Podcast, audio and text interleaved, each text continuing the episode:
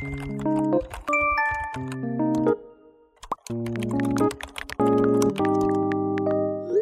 迎收听 WiFi 热点 On Air，我是主持人小镜子，我是主持人小原子。哎，小原子，我跟你说，超神奇的！我前几天在找一本花艺的书，结果今天我我跳出来了一堆关于插花啊，或者是什么花艺造型研究法的广告出来，嗯、要我去报名上课。哎。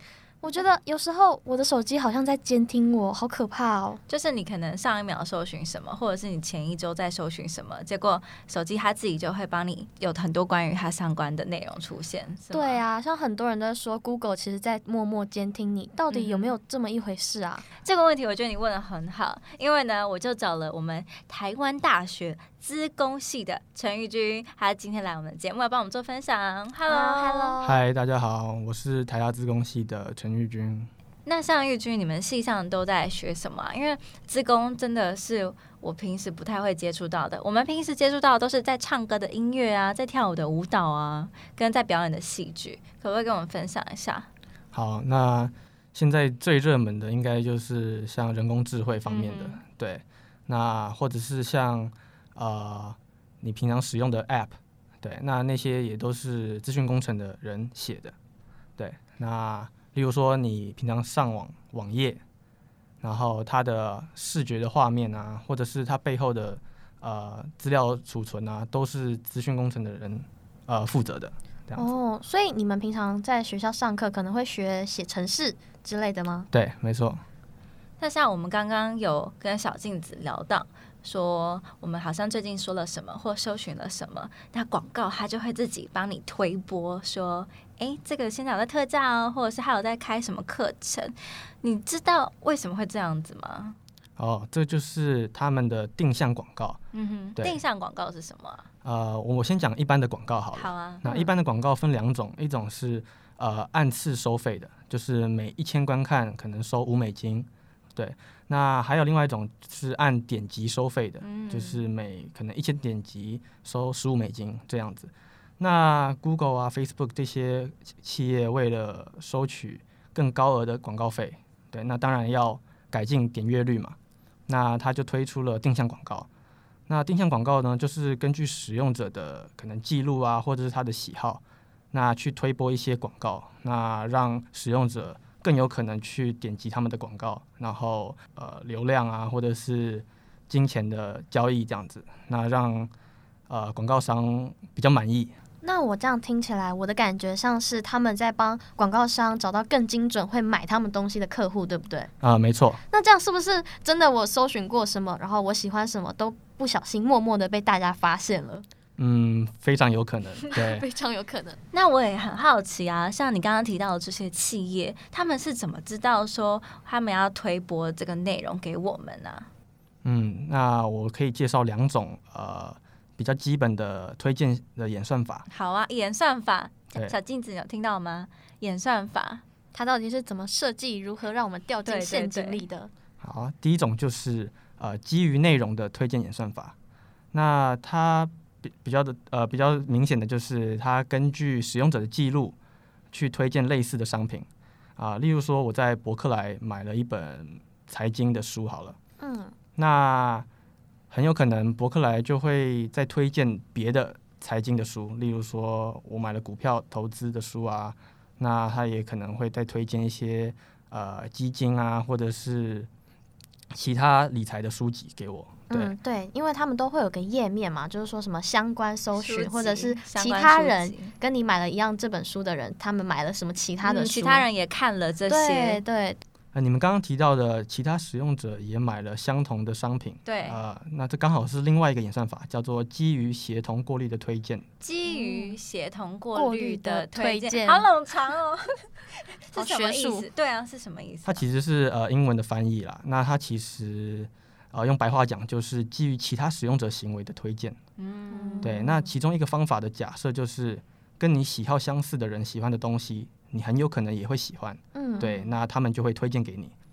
那我举个例子好了，好啊。我们大家用 Netflix 看电影的时候啊，例如说我看了呃《亡命关头五》，对不对？那可能很多使用者看了《亡命关头五》，就会想要再看《不可能的任务六》，这样子，就是很喜欢动作片。那我很有可能在看完《亡命关头五》的时候，就被推荐了呃《不可能的任务六》这部电影，因为其他使用者都是这样子呃看的，就是。所以他会参考很多人的搜寻记录，然后去猜你想要什么。对对对，没错。哦，那这两个不同的演算法，他们有什么优缺点吗？呃，刚刚第一部分提到的基于内容的，那它比较有解释性嘛，啊、呃，因为我可能前面看了呃理财的书啊，它后面又推荐了我呃股票投资的书啊，那这样子看起来就是很理所当然，对。那它的缺点就是呃有时候没办法挖掘一些使用者的潜在兴趣，例如说，其实我也很喜欢看那种小说，对，对，那可是我在博客来从来都没有搜寻小说，对，嗯、那他都不会推荐我给我小说。嗯对，如果是基于协同过滤的，那刚好它就有点相反，优优缺点相反。对，那基于协同过滤的推荐呢，它的优点就是它可以挖掘使用者潜在的兴趣，例如说，呃，其他使用者呃买了呃理财的书啊，然后他们可能也会喜欢小说啊。对，那如果我买了理财的书，我也很有可能被推荐相同的小说，这样子，那我可以挖掘一些不是在我使用记录内的。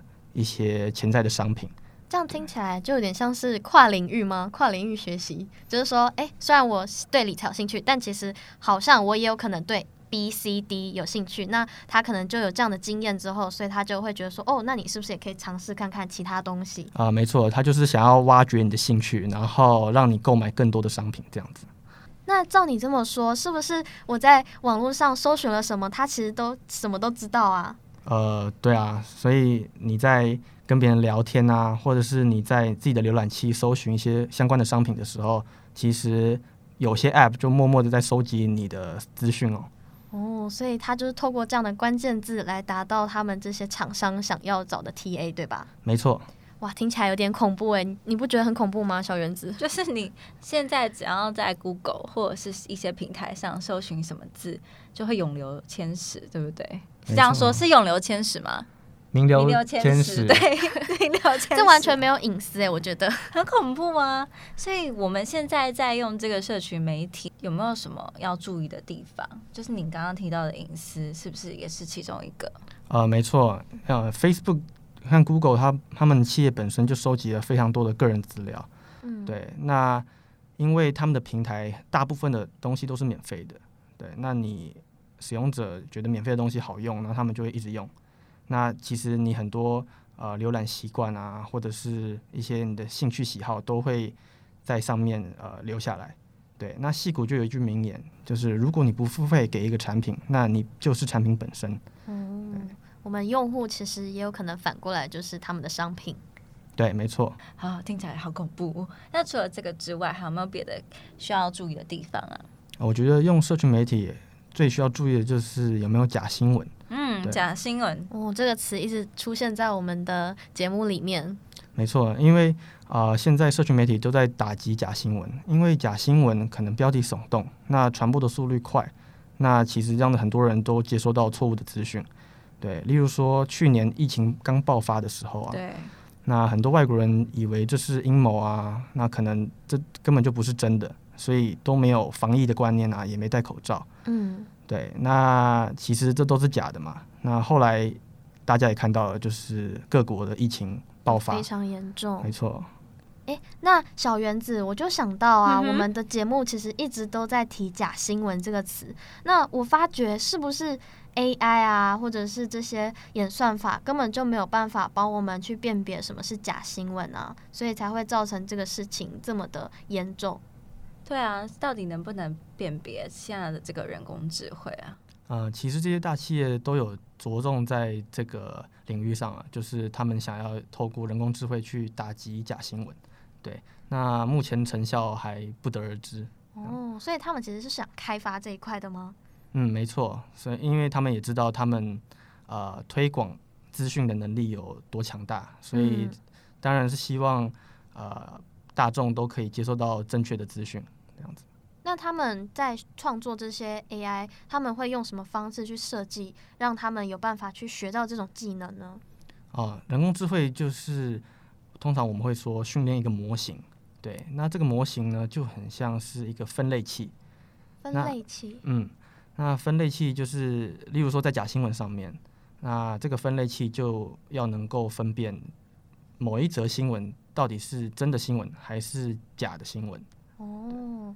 这这我觉得这蛮有趣的，他要怎么分辨呢、啊？难道他会像我们新闻学那样，就是说，哦，一则新闻它要有一个正确的、可靠的消息来源，然后谁做了什么事情，这样吗？他会给他喂给他很多东西，然后让他去学习，是这样子吗？啊、呃，没错。我举个例子好了，例如说，你今天想要辨识狗，嗯、对，那你应该会喂给这个模型很多狗的照片，嗯哼，对，那让模型学到说，哦，这些特征。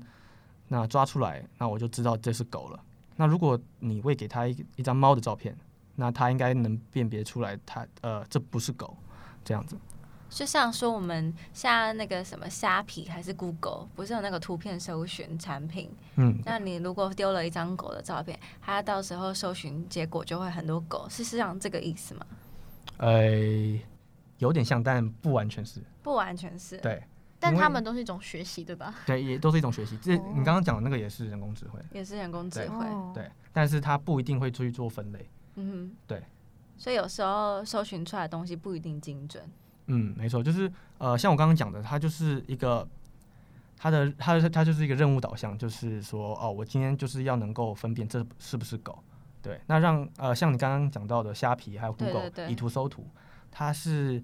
用一个模型啊、呃，让那个图片通过模型后去啊、呃、变成一串数字，那我可能再去我的资料库里面找到呃跟这个图片非常相像的图片，然后显示出来。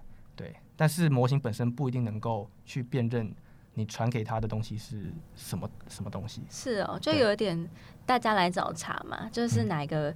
跟它比较相近的，比较匹配的。对，那我有个好奇，我没有在说这个平台的好或坏，嗯、但是在淘差一个网站跟虾皮在做搜寻的时候，嗯、我发现有一个网站还比较准确。那你知道为什么它会比较准确吗？然后另外一个好像我丢这个图，它给我就是完全又是不一样的产品。哦，那可能就是他们训练模型的资料啊，或者是它的演算法可能不够精准吧。嗯、那如果资料越多，就越精准吗？呃，如果在同一个演算法的情况下，就是同一个比较基准下，嗯、呃，资料越多，通常是会越精准的。哦，对，这样听起来好像让 AI 学习辨识狗狗、猫猫，然后或者是让它去学习辨识假新闻，两者相较起来，假新闻应该难更多吧？呃，没错，因为有时候甚至人连呃人都不能分辨假新闻。嗯，对，那可能要有非常可靠的消息来源，我们才能够确认呃某个新闻是不是假新闻。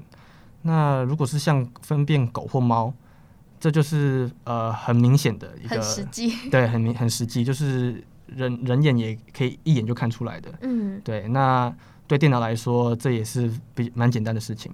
对，所以其实与其仰赖 AI 科技，现在大家还是要多多培养自己身为人的一个识读辨识的能力比较重要。在你学这么多。这方面的内容上，你有没有什么可以给我们的一些使用建议啊？或者是说，我们以后在搜寻东西的时候，应该更加小心注意什么事情？像最近苹果呢，公布了一个规定，就是在它的应用程式商店里面，所有的开发者都必须提供给呃下载的使用者呃说明，说我这个应用程式会收集你什么样的资料，嗯哼，可能是你的历史记录、搜寻记录，可能是你的联络资讯。那这就是让呃使用者有知道的权利，对，因为要不然可能使用者都不知道自己被收集了什么样的资料，然后让隐私就暴露在危险中。所以就是一个公开透明化嘛。没错。像我自自己知道，如果下载一些美颜的相机。他就会说，可不可以用你的照片？可以，可不可以用你的地理位置？可以。那这几个比较大的，我们会知道。那你刚刚提的说，它的新规定就是说，可能我们比较不知道。你说可能浏览记录，没错，他们之后也都要公开跟透明化。对，没错。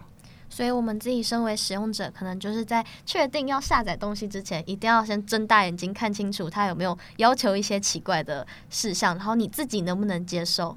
嗯，没错。好，那今天非常感谢同学能够来到我们的节目，跟我们分享这么多很专业领域的知识。我是主持人小原子，我是小镜子，我是来宾陈玉君。好，那我们的节目下周再见喽，拜拜。拜拜。Thank you.